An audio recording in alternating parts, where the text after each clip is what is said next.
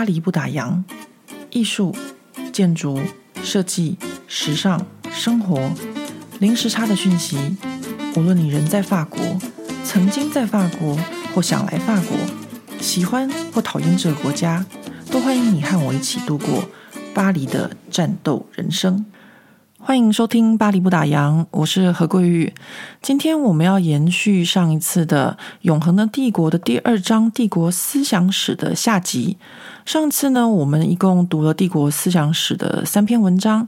今天呢，我们还有四篇文章要跟大家分享。首先呢，我们要来阅读的就是。呃，以天下为主题的一篇访谈性的文章，这是法国记者和著名的汉学家陈爱兰女士的一个访谈。呃，陈爱兰女士呢，她是法兰西学院的教授。同时，他的父亲程抱一也是法国非常著名的华裔作家，法兰西学院的院士。他们父女俩一起翻译的法文版的《论语》，一直到现在呢，在学术界都还是具有非常权威的地位。那我们现在就来看看，呃，这这篇文章里面记者问了陈爱兰女士什么样的问题。第一个问题是，当我们说二十世纪前的中国这个强权时，我们会用“帝国”这两个字，但是这似乎是错误的，因为“帝国”是最近才引进中文的新词，中文用的词是“天下”。请问“天下”精确的意义是什么？陈爱兰女士回答说：“天下是一个很丰富的概念，这个词有很多的意思。在字面上来说，就是天空之下，也就是所有天空之下的东西都是。那这是一个常见的字，整个世界都包含在其中，代表了万物、人类、社会和中国文明。天下最古老的起源是一种概念，隐喻的表示这个无尽的世界。”我们在先秦的哲学家，从孔子到老子的文章中，都可以看到是比较模糊的定义。但是在我们读到汉朝时的《诗经》《尚书》还有《礼记》，说到天子治理天下的时候呢，这个意思就不太一样了。因为要知道，天子的权力是无限大的。记者又继续问说：“那天下后来是怎么样有一种政治的这个含义呢？”陈爱兰女士回答说：“这是一个很长的过程。当我们查阅古籍时，我们发现某些情况下，尤其是在史书当中，所有和君主或统治有关的天下，都涉及天子。天子是唯一的君王。将天子与北极星相比，在儒学中，它普遍的存在，像是主宰宇宙的力量一样，在大学的一篇文章中，形容成一种道德的影响。”像同心圆一样，从内而外，呃，从个人的修身开始，齐家治国，然后平天下。在这里，天下最后的境界，就是从个人的道德到全世界。对孔子来说，君主应该是以德服人。同样的，想要这个世界进步的君子，也应该从自身开始。因此，从一开始的天下并不是物化的。这个词在周朝的时候出现，是中国分为好几个国家的封建时代。周天子只是治理其中的一国，很少是最大的或是最强的那一国。相当于天子象征性的权威，应该延伸到这些分崩离析的国家。而“国”这个字呢，是由己。在一个方形里，戟就是古时候的一种兵器，它是一个呃矛和戈的混合体。那很明显的就表示是一个有武力区分空间，完全与天下原来的哲学意思相反。那记者又问：天下如何变成帝国的概念呢？陈爱兰女士回答说：“天下在伦理道德的概念下维持了将近千年，一直到西元前三世纪，第一个帝国的出现。为了结束战争时的分裂，秦始皇用了‘平天下’这个名号。剑桥大学教授 Michael Louis 在他的论述中表示，长达三个世纪，中国人对抗大一统帝国，再回到分裂小国的意志薄弱。”紧接着，在秦朝之后的汉朝维持了四个世纪，当然也有其反抗者，其中还包含了来自于王室的刘姓宗室。大一统的单一统治者帝国的概念，在当时尚未完全稳定。而为了巩固帝国，我们看到很多新的事物，就像其他的文明，中国也觉得自己是世界的中心。后来呢，就慢慢的演变出中央集权和越来越复杂的行政官僚体系，让这个国家的政治与文化越来越强大，而从原本世界的中心变成了全世界。这也让天子获得了至高无上的权力，成为宇宙与文明的中心。记者又问：上述是一个普遍性的形式是吗？陈爱兰女士回答：是的，普遍性来自于一个文明的某些想法，深植于单一中心。并扩散它的影响力。这个中国是世界的中心，与其阶级的观点，在一些传统政治术语中可以看得到。比较明显的是在《礼记》，天子居中，然后是诸侯部族。这个分级不是由种族来区分，而是由礼教的程度来区分，也就是文明风俗来区分。西元前三世纪，这些自认为是以教化的文明人，出现了帝国的意识形态。这群人就是我们通称的汉人。这个族群占领了东亚大陆，也是后来我们称为中国的地方。那中国呢，因为武力攻打周围邻国，而将其文字与文化带到其他国家，甚至是中国，也就是这个世界中心的这个国家的意识形态，也一起带到了其他国家。所以在这篇文章有一个附图，这个附图呢，它是韩国的一个古地图。韩国的古地图它非常有趣，因为它是以中国为世界的中心。我们再继续回到文章，陈爱兰女士又继续说了：后来中国到底是不是一个文明？这件事情在其他被中国攻打过的邻国，像日本、韩国和越南展开激烈的辩论。那日本呢，在明治维新现代化之后，就决定摆脱北京的控制，然后不再认为自己相较于中国是一个未开化的国家。下一个问题是。天子天下之外，还有天命，是否也是同样的意义呢？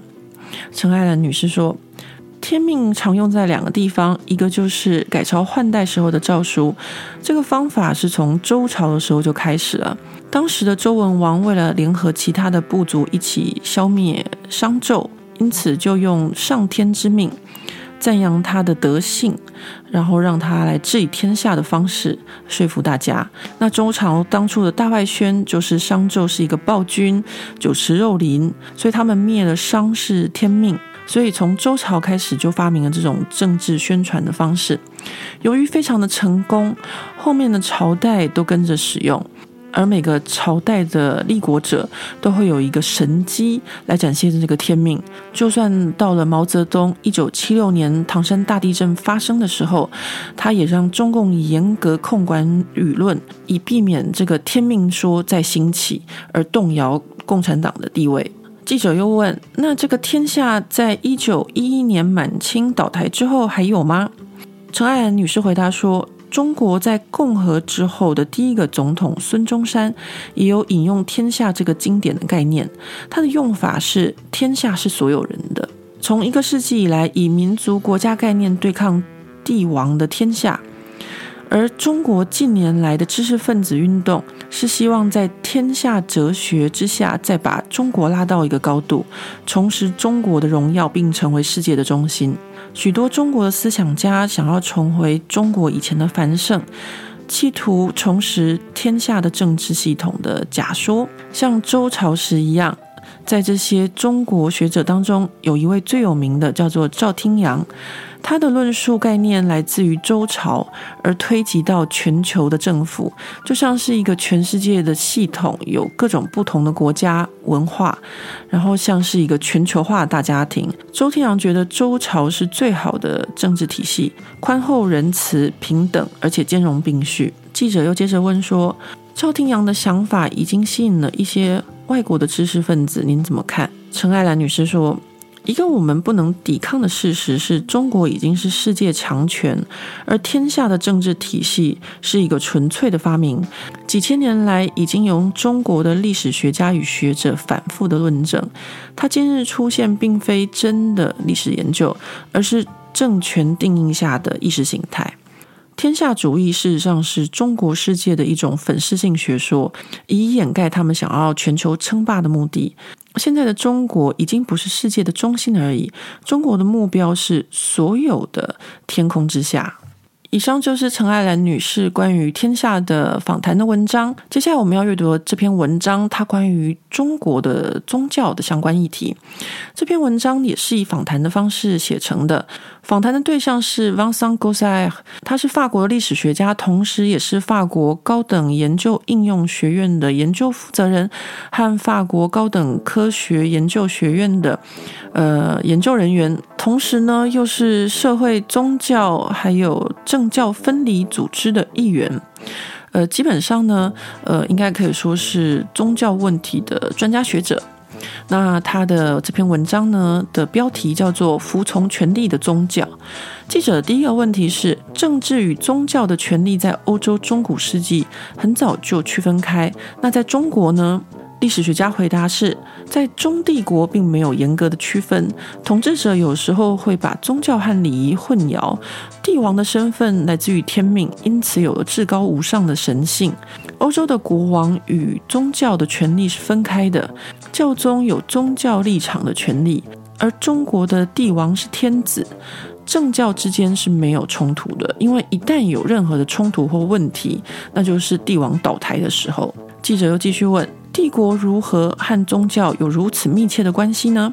历史学家的回答是，在商朝的时候，甚至在帝国建立之前，王就是人类与祖先神灵之间的媒介；而到了周朝，这个神性就个人化了，王就变成了天子；而到了汉朝，帝国的儒生让天子有了至高无上的权力，因为天子是上天赋予的权力，所以中国帝王的权力比西方的国王还大，而且不只是操控朝廷上的官员，甚至可以决定哪一个神、哪一个宗教值得人们敬拜。记者的下一个问题是：除了儒家思想，中国传统上还有两个宗教，您可以稍微说明一下？历史学家说，从五世纪开始。儒释道就形成了中国的三教，这三家在理论上可以分得很清楚，各有各的圣人、经书和仪式，但是在现实生活中其实是很混淆的。后来还有伊斯兰教和景教传入中国。记者下一个问题是：您将儒家形容成一个宗教，但是我们却把它当成一种生活哲学。历史学家的回答是，将儒家思想认为是单纯的政治伦理学，这是欧洲十六世纪耶稣会教士的一种想法。其实，在当时中国所流行的是新儒学，也就是宋明理学。那宋明理学呢，他们其实以欧洲人来说是一种自然神论，也就是无神论者。所以耶稣会的教士就觉得可以传教给中国人，他们甚至从最上面朝廷开始传教。但事实上，中国的儒生是把儒家思想当成一种宗教，所以他们进孔庙的时候甚至会祭拜。下一个问题是：如果我们相信马克思韦伯，儒家思想是僵化中帝国、影响资本主义与工业化发展的一个因素，您怎么认为？历史学家回答。马克思看到的是新教的资本主义机制，而他在寻找其他相对等的。他是有写到中国，但是是不完整的片段资料。他对儒家负面的分析，是对中国当时政经发展没有深入了解的关系。儒家并非我们想象的一成不变。他刚开始的时候加入了星象学，到了宋朝回到纯儒学，却又融入道家与佛学的思想。到十九世纪末，孔子学说又在改变，最后形成了很多种不同的学派，有些甚至是自由主义或是资本主义。记者下一个问题是：道家与佛家在帝国的政权合法性上扮演了什么角色？基本上，道家的起源与儒家思想相距甚远。道家主张无为而治，和个人的脱离世俗。然而，从战国时期开始，道家就对一个好的政体有兴趣，比如说黄老，把传统的归隐而居的道家哲学用于治国，以实现富国强兵，因而推崇皇帝与老子而得名。推崇伊尹和姜太公，主张清静无为，不扰民。像汉朝时候就有宰相萧何，后来当政的汉惠帝、吕太后、汉文帝、景帝、窦太后都奉行黄老。佛教于西元一世纪传到中国，佛教和道教一样，当儒家是精英文人的文化中心的时候，这两个宗教有的时候是人民怒气的舒缓。他们有时候会有竞争的关系，受到迫害。但是从唐朝开始，这些宗教问题就和解了。如果朝廷官员是儒生，并不会影响他们私底下的佛教或者道教的信仰。记者下一个问题是：宗教是否都是在皇权之下？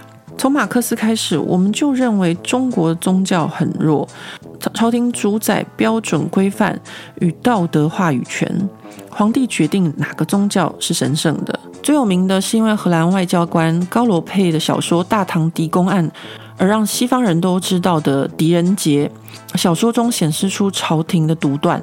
到清朝末年时，中国有人口四亿，但却只有五千位官员，所以宗教的治理相当的松散。通常是由各地的商绅自行管理寺庙的兴建。记者下一个问题是：那在某些情况下，寺庙是否会成为政治上反抗者的庇护所？呃，历史学家回答说，这些寺庙传统上有自己的自卫队，平常也会训练武术，他们可以对朝廷造成威胁，但是在历史上其实非常罕见。记者的下一个问题是关于千禧教派，呃，千禧教派呢，也就是所谓的末世论。那历史学家的回答是，千禧教派无关于宗教，而是由享有一些特殊威信或是魅力的人所成立的。他们可以吸引上百人，而引起大规模的一些起义。从十四世纪开始，呃，中国朝廷统一称他们为白莲教。明朝开国的皇帝朱元璋就是红巾军的一位首领。当时白莲教弥勒教以弥勒佛降生、明王出世的千禧年，倡言天下大乱，弥勒佛下生。在西方最有名的是义和团，因为他们曾经围攻在北京的外国人。但是最具有象征性的还是洪秀全的太平天国。洪秀全自认是耶稣的弟弟，在一八五一年到一八六四年之间，导致了上千万人的死亡。而太平天国财政制度，好田和次田的搭配，按照每家人口年龄分配，十六岁以上的男女每人分数量相同的土地。这个对某些偏好马克思思想的历史学家来说，太平天国是对经济制度不公的反抗。而对我来说，宗教信仰有其力量，而千禧教派起义通常都是在社会繁盛的时候。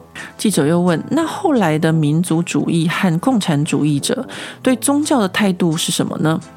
历史学家回答说：十九世纪末的革命党与民族主义者对宗教采用有一点欺负人的措施。在一八九八年的戊戌变法，我们称为百日维新当中，颁布了将寺庙变成学校的政令。而在一九二八年，民族主义的国民政府要求寺庙产权充公。为什么他们那么不信任宗教？因为中国一般民众的信仰混合的地方政治与慈善机构是一个群体，是传统社会的精神。而民族主义者为了巩固他们的政权而反寺庙、行会这些组织，试图让整个社会单一化。尤其是孙中山与蒋介石都是基督教信徒，所以他们更是站在传统宗教的对立面。下一个问题是，从毛泽东的大破坏之后，今日的中国共产党如何对待宗教呢？中国在一九八零年有一次翻转，当时大家对马克思著名的一句话，就是“宗教是人民的精神鸦片”进行了许多的辩论。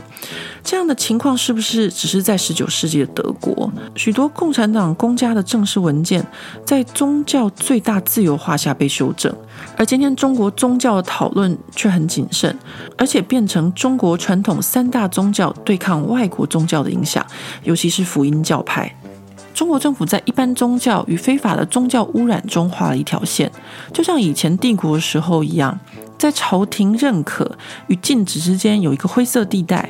但是现在的中国共产党和以前的帝国有一个主要的不同点，就是以前的帝国很少有能力控制人民，而中华人民共和国则是相反，他们有一个强大的行政体系和所有需要的科技来监控整个社会。以上这篇文章就是在帝国思想史里面关于宗教的这个部分。那我们接着读下一篇文章。这篇文章的标题是《历史颠簸下的超稳定》，作者是中国的历史学家与记者，他的艺名我念起来应该是叫做陈阳。呃，他是北京三联出版社与巴黎黎明出版社系列丛书的 director，现在是中国欧洲论坛的负责人，曾经在中国与法国出版多本书籍。他的文章的开始就是在说，我们常常简单的将中国历史一分为二，一部分是以前的儒家体制，一个是现代化的中国共产党的时代。其实，在这两个之间，还隐藏了一个将近一百年的中国现代化时期。它是自一八四零年清末鸦片战争之后开始，到一九四九年中共建国之前。的这一百年间，鸦片战争让中国在耻辱之下认识了欧洲，并开始缓慢的洋务运动。鸦片战争的震惊与其相对的反应，至今都可以用来认识和理解今日的中国。所以看起来简单的二分法，但其实有些相同的点存在。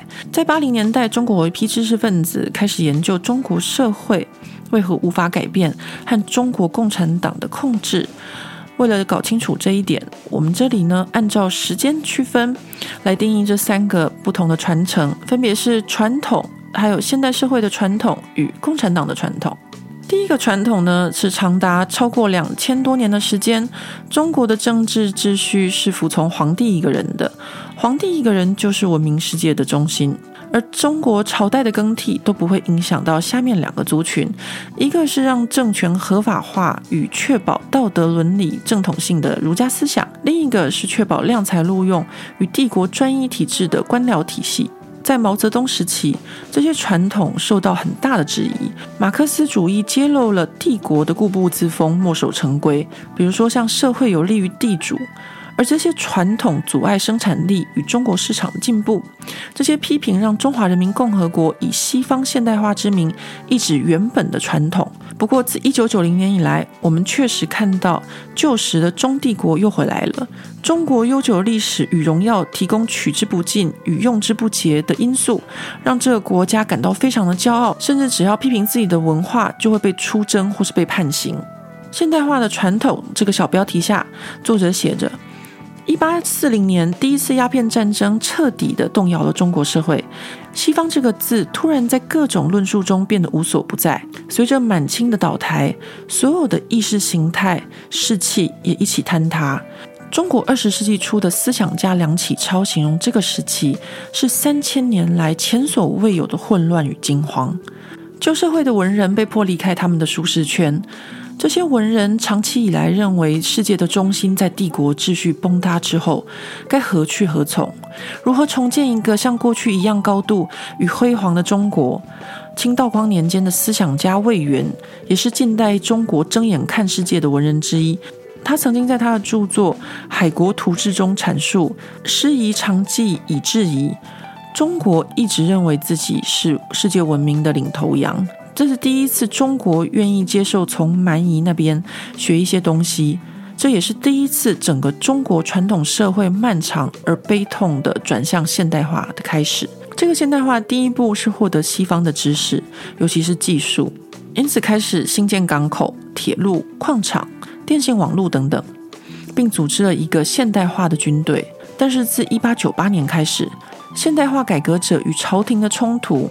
因为康有为主导的百日维新触及了清朝官员的政治体系而夭折，紧接着中国现代化的渴望蔓延到了一九一九的五四运动，提出了德先生与赛先生，而这个运动的结果是受到社会极端的反应，被认为是为西方谋利，也因此在社会上分为以美国自由政体。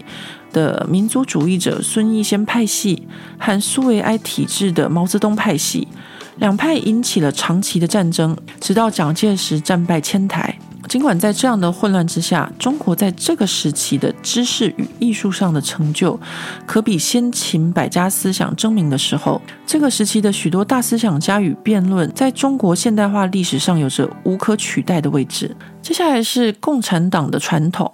一九四九年，共产党的革命成功圆满完成了中国的现代化，也开启了一个新的和平、统一和中央集权的篇章。共产党是否建立起一个西化的国家，乍看之下是的，中国共产党透过马克思主义批判传统从来没有停止过，也获得了极大的胜利。但事实上，中华人民共和国全靠苏联。从一九二一年中国共产党成立到一九四九年取得政权，再到一九六零年，中国共产党都是在苏联支持下，或者说中国是苏联的果实。从中国来看，这种思想的血脉是倾向西方世界，就像五四运动的多元论，但却忘了中国其实更深的层面是反西方，因为中国的目标是超越西方的自由民主主义。那如何解释这一整个动荡的世纪，中国共产党可以排挤其他可能更适合中国的意识形态而称霸中国，而共产党这样空前的胜利是否有迹可循？九零年代，两位中国学者金观涛与刘青峰夫妇发表了《论中国封建社会的超稳定结构》，而这个结构是社会系统与道德伦理兼容并蓄的趋势。相反于其他现代化的社会，中国封建社会由儒家的意识形态将社会上的三个阶层联合起来，也就是官员、乡绅和家族，因而将关系深耕于民间。而社会经济建设与思想的共生，也就是建立在这个特别的系统之上。这个共生解释了中国历史上的循环与断断续续。尽管文人不停地努力去稳定这个系统，但官僚的腐败与大家族的土地资产的累积，总是会从内部开始侵蚀这个帝国。当政权倒下时，同时拖垮经济社会也会崩解。然而，总会有新的朝代取而代之，而文人们将会再次建立新的朝代秩序。随着时间的演变，儒家思想始终是中国封建时代的中心。多亏了儒家思想，朝代更替，但是每个朝代都在轨道上面，并且取得了平衡。这篇文章最后一个小标是“永远的专制”。文章是这样写的：透过这个理论，我们再重读中国历史，并找出其连续不变的地方。没有现代化，中国似乎从封建到一个新的融合的体制，也就是共产党所建立的稳固的意识形态。根据中国自由知识分子代表李慎之所说，专制政体从三千年来统治中国，毛泽东也受到法家的影响，实行严刑峻法，君主的议题也必须在标准规范的框架下。这一个知识分子的脉络形成中共政府的骨干，就像以前封建制度时一样，天子需要儒生来形成并且支持自己的正统性的意识形态一样。所以，为什么是中国共产党，而不是承袭自由民主的民族主义的国民党？因为共产党也有跟以前封建帝国一样的一群儒生，只是用不同的意识形态替代罢了。在我看来，共产党的成功来自于乌托邦的想法。马克思主义提出一个超越资本主义的矛盾，一个强而有力的未来世界，让无数的男女愿意杀人或是送命。传播稳定秩序的儒学也是一种乌托邦的思想。在清朝末年，康有为从孔子学说中取得了灵感，而写成了《大同书》。在书中，康有为构思了一个人类的大同社会，政治民主，人人平等，经济公有，人无私产，社会和谐，无家无缘。汉文化中的天下天意与任人唯才，也都是这个乌托邦的理念。而在儒家思想与共产主义中，有一个很大的不同点，就是儒家思想是用哲学的方式让社会更好，而不是像共产党用强迫的方式。今日中国共产党垄断经济、文化与思想，中国乌托邦的思想正在慢慢的消失，而他是否有办法从共产党的控制下中逃脱呢？以上是中国历史学家陈阳的文章《历史天波下的超稳定》，他的文章最后是一个问题结尾啊。那我们接下来下一篇文章呢，要读的是《打倒孔家店：现代化对抗封建》。这是也是一篇访谈式的文章。访谈的对象是 Xavier Paulet，他是法国社会高等学院的副教授，也是两篇关于中国相关议题的书籍的作者。其中一本书叫做《中国人迷恋的鸦片》，另外一本是《中国共和通史》。那访谈开始，第一个问题是：一九一九年五月四日，成千上万的中国学生聚集天安门广场，抗议当时的政府对日军侵华的软弱。这些年轻的民族主义者为何提出打倒孔家店的口号？Xavier Paulet 的回答是：五四运动这个象征性的口号，是对中国传统文化价值提出质疑。当时的情况是在满清垮台后，大家充满了希望，但是后来的共和政府却又很不稳定。在幻灭的情况下，大家对传统文化产生极端的看法，是因为儒家思想让中国比其他列强落后。除了孔子之外，当时整个儒家思想都遭到批评，敬老尊贤、父权制度或是各种阶级制度等等。同时，甚至批评中国的写作方式，让整个国家现代化停滞不前，是中国知识分子第一次放弃潜在的优越感，第一次让中国也成为世界的一国，而不是世界的中心。那如何解释五四运动对传统文化的质疑呢？要了解一九一九年，我们要先理解十九世纪的中国遭遇到了鸦片战争，欧洲人强迫开港进行贸易交换与武力入侵，同时又和邻居日本有各种不同的冲突，中国感到正在丧失主权。因此，许多的知识分子、朝廷大臣都在想办法力挽狂澜。刚开始时，在一八六零年到一八八零年之间，他们想到的方法就是借用西方的科技。改革派刚开始只是对军事设备、武力弹药等感到兴趣，而且这也不可思议地让清廷接受。尽管如此，改革派最后还是受到文化核心的批评。直到一九零一年，在八国联军之后。慈禧太后才接受了第三波的政治改革，这个政治改革在西方的历史中称为新政，而台湾是叫它遮羞变法。呃，遮羞就是因为慈禧她那时候因为八国联军打了败仗，所以台湾的国民政府叫它遮羞变法。那香港呢，称为晚清改革，日本则是称为光绪新政。这次的改革是从政体上的改变，同时废除了科举制度。而清末新政实行没有多久，就遇到了一九一二年的革命，建立了共和政府。要知道，推翻君主制度，这在当时是非常极端而且现代化的。那个时候的亚洲，只有极少数的国家放弃君主政体。中国在当时算是相当的领先，但却在一九一九年遭到了凡尔赛条约的羞辱，将德国在山东的利益转让给日本。这个挫折与失望，让现代化改革派变得很极端，而且质疑传统文化学说。下一个问题是，儒家思想曾经是中国士大夫文人与学子的正宗学派，他被批评的理由为何？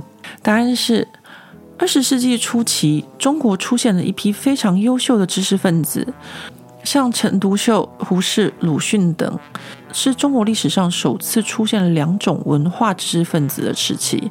这些人都是曾经接受中国传统教育，而后又在西方或日本留学。这些文化的冲击与碰撞，让他们重新审视中国思想。最极端的是切断与过去传统的连结。这个知识分子的运动撼动了中国，同时与一群从国外回来的中国年轻学子想法不谋而合。下一个问题是：帝国是建立在中国为天下，而其他国家来朝贡的概念下。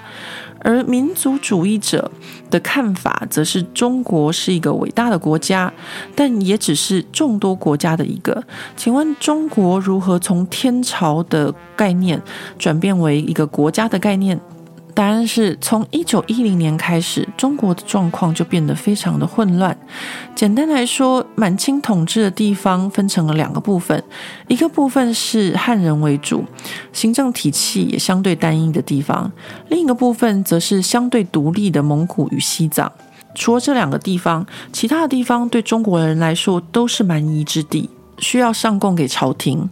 从这个帝国的角度过渡到共和国，是一个政治与知识分子的看法。当时共和国所做的事情，就是尽全力维护满清所留下来的国土边界。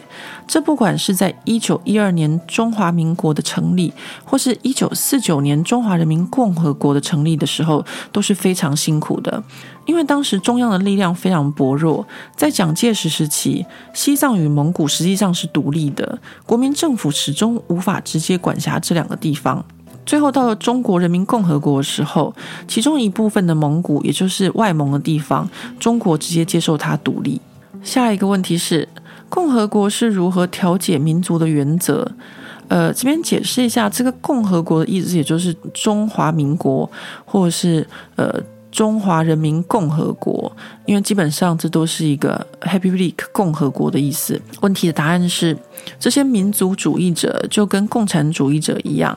好，这边还要再跟大家解释一下，民族主义者就是讲国民党，也就是孙逸仙和蒋介石都是民族主义者。回答继续就是，这些民族主义者就跟共产主义者一样，着重于两件事情：第一，中国是一个。多民族组成的统一国家是不可能由少数民族独立的政体。第二，这些以前满清时期曾经攻打下来归顺的地区都是中国的一部分。其实，共产主义与民族主义都继承了封建帝国思想，觉得中国是用文化传播影响周围邻居，而不是用武力征服。在他们重写的中国历史中，中国是一个封建帝国受害的角色，是外国列强野心殖民下的受害者。这也解释了万里长城为什么后来又会再受到重视。在二十世纪初的万里长城其实并不是很重要，而是到了一九二零年之后，长城就变成了保护中国的角色。下一个问题是中国共产党于一九二一年七月一日成立于上海。是在满清垮台将近十年之后，中共是否也继续对抗孔子呢？在马克思主义里，儒家思想是封建社会的意识形态，而且土地被地主垄断，阶级与和谐是孔子对剥削的辩护。所以在文化大革命时，孔子也是毛泽东清算的对象，所以才有后来的阶级斗争、知识分子下放和再教育。然而，中共与儒家思想的关系却一直在改变，而且模棱两可。因为孔子可以是中共政权的武器，也可以是中共政权的剑拔。最后一个问题是，今天的习近平发表了如何阅读孔子与其他中国经典学说。这是多大的改变呢？回答是：这不是中华人民共和国第一次这样子装腔作势。在一九七八年中国决定改革开放的时候，其实这违背了社会主义经济。当时邓小平就曾毫不眨眼地说，他是在追随毛主席。对封建帝国与儒家学说的批评，也完全是看政治操作。在文化大革命的时候。儒家思想是反动的象征，今天却成为国家骄傲的文化，就像以前封建帝国时候一样。中国这十五年来在世界各地创办的文化中心，就叫做孔子学院。中国今日成为一个巨大的政治与经济体，突然又觉得自己有一个了不起的文化，而需要将它发扬光大，不再扭曲孔子。儒家思想成为西方民主与人权的替代品。孔子的回归就像中国再次崛起一样，这个国家毫无顾忌地推进他的棋子，目的就是要成为世界第一强权。以上就是《永恒的帝国》的第二章帝国思想史的最后一篇文章。讲到这里已经过了三十八分钟，我不知道大家睡着了没有，因为很多都是蛮严肃的，关于一些思想很哲学或是呃宗教的历史。在这里呢，我就要用比较我个人的方式，帮大家总结一下这个第二章中国思想史几篇文章里面的重点。第一篇文章《残酷的哲学》，它主要的内容就是在讲我们以为的儒家思想，其实呢，它骨子里是法家。从汉朝的独尊儒术以来，就是用这个假儒学来让大家当一个顺民。这篇文章的另外一个重点呢，就是法治国家。呃，他在文章中特别解释说，中国人所说的法治跟西方人所说的法治不是同一个法治哦。这个中国人所说的法治，其实是用法家治理的一个国家。其实我在很早以前去中国工作的时候，就有听朋友跟我说，他说中国并不是一个法治国家，而是一个人治国家，所以他们的法治跟我们就是西方观念的法治是不太一样的。那第二篇文章《独特的帝国》。这篇文章它主要是在比较中帝国与罗马帝国之间的不同和相同点。那比较有趣的是，作者呢把中帝国，也就是从呃秦始皇统一中国一直到满清倒台，总共是两千两百年。我想从这个杂志的一开始，大家应该就知道，就是西方的历史学家对一个中帝国的一个定义就是两千两百年。这个两千两百年相对于罗马帝国，其实。罗马帝国可以算是寿命比较短的。那当然，这篇文章比较有趣的，它就是在比较为什么今天的欧洲它会是各个分散的小国，而中国呢，始终都是在大一统的情况下。第三篇文章是文字权力的传播与象征。这一篇文章在讲中国文字的历史，还有今日中国政府用呃文字来做政治角力。那我们在国外生活也常常会遇到一些繁简之争，但我个人觉得这是一个非常虚伪的一件事情啊，因为其实在中国呢。呃，他们也知道，就是呃，基本上繁体字呢，就是代表他们的文化。比如说要学写书法，那一定是写繁体字。前阵子我还看到一个八卦娱乐新闻说，呃，某个中国女艺人上直播节目，然后呢，那个兰花的兰的繁体念不出来。然后就被很多人批评说他的呃知识水准不够，所以其实繁体中文在中国社会上也是有一定的认可度，只是他们的政府用简体字这件事情来当他们的正统和打压其他使用繁体字的呃地方，比如说像台湾或是呃香港。第四篇访谈陈爱兰女士的这篇文章是在说天下，陈爱兰女士跟我们解释了，就是这个天下它本来是一个哲学思想，后来才因为秦始。始皇的平天下，从此以后呢，就变成一个政治的概念。在这篇文章里面，还有一个很有趣的重点，就是中国的大外宣的概念，其实从周朝灭商之后就开始了。所以，其实一直到现在，呃，中国的中宣部都还是占有非常重要的角色。在这篇文章里面呢，还有提到另外一个重点，就是呃，现在的一个中国学者赵汀阳，他在西方推广这个中国的天下的这个概念。他们现在就是觉得中国学说比西方的自由民主还要更好，更适合全世界。接下来第五篇文章是服从于权力的宗教。这篇文章呢，我画的一个重点就是，其实儒家思想在中国也曾经是一个宗教。在这篇文章中，我还画了另外一个重点，就是千禧教派。呃，西方叫做千禧教派，但是其实它就是末世论者。那就像作者在文章中他提到的，有些人他们可能非常有群众魅力，于是一个人他就可能成立一个宗教。那这个群众魅力真的是无法挡，然后吸引了很多人，最后呢就可能在社会上造成一些呃像呃中国人很喜欢说的农民起义，或是说革命，或是说以前他们会说哦造反啊，或是呃叛党。当然，当然换到我们现在台湾的社会，可能就变成是西。金啊，或是一些呃宗教组织或是什么的，在文章中他提到元末的呃红巾军用弥勒佛还有明教这件事情起义反叛元朝，我就觉得这件事情，因为我个人对弥勒佛不是很了解，但是我知道呃在台湾目前呢还是有某些宗教他们的师傅或是教主是弥勒佛投胎转世，呃而成为一个呃很大的宗教团体。从阅读文章，在比较台湾的现今社会，那我觉得这个从呃西元十四世纪开始的这个白莲教弥勒佛教派的这个概念，到我们现在台湾的社会都还可以找到，我觉得非常的有趣。接下来第六篇文章，它的标题是“历史颠簸下的超稳定”。呃，这篇文章的作者是一位中国的学者。那我自己承认，我只要看到中国的学者的名字，我可能就会心里面觉得他会不会是很轻中的啊？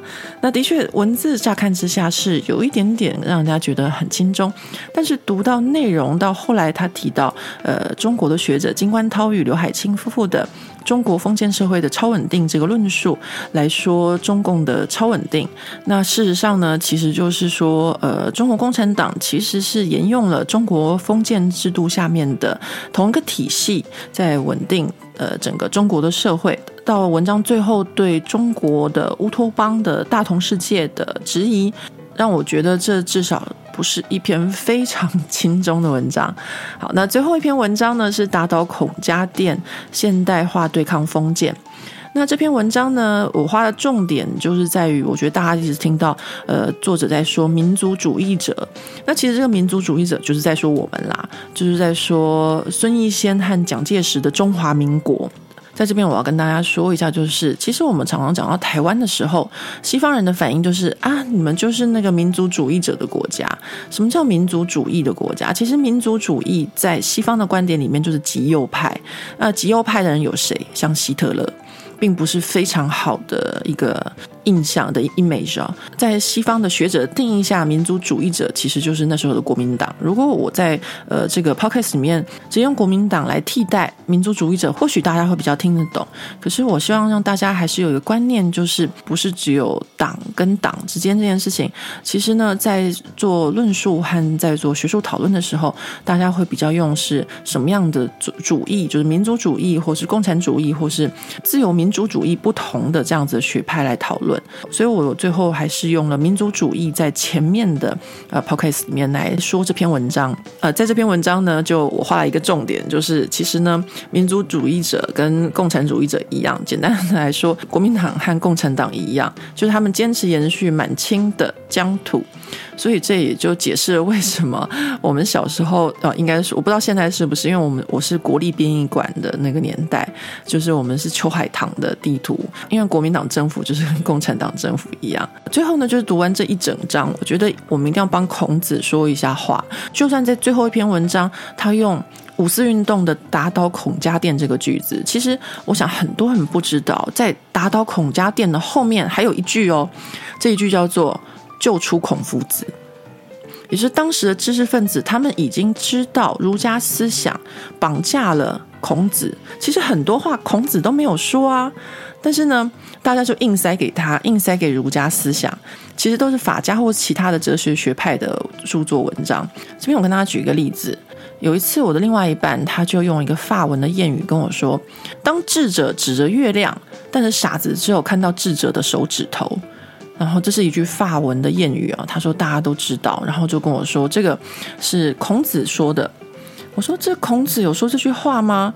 我们从小就是读《论语》长大的，我想那国立编译馆年代的朋友们应该都是跟我一样，就是要读很多《论语》子曰子曰。于是我又上网找了一下子曰有没有说这句话，找了很久都没有看到孔子有说这句话啊，什么圣人指着月亮，然后傻子只有看到圣人的手指。我找了很久没有答案，此时我另外一半呢，还从网络上找了一个李小龙的影片跟我说：“你看李小龙在他的电影里面都这么说了，这就是孔子的话。”那时候我才想破头，最后呢，只好万事问脸书，就问巴黎不打烊的读者们。那巴黎不打烊读者们真的是博学多闻哦，马上就有人回答我说：“这个不是孔子说的，这个是这个是印度的佛家思想的一个经文里面提到的。”所以，我们很多事情呢，全部都塞给孔子。有的是西方人，所以我不懂的，全部都是孔子说。只要是亚洲的学说、亚洲的哲学，全部都是孔子说。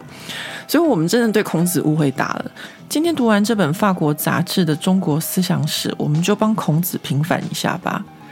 好啦，这本《永恒的帝国》杂志就到此告一个段落。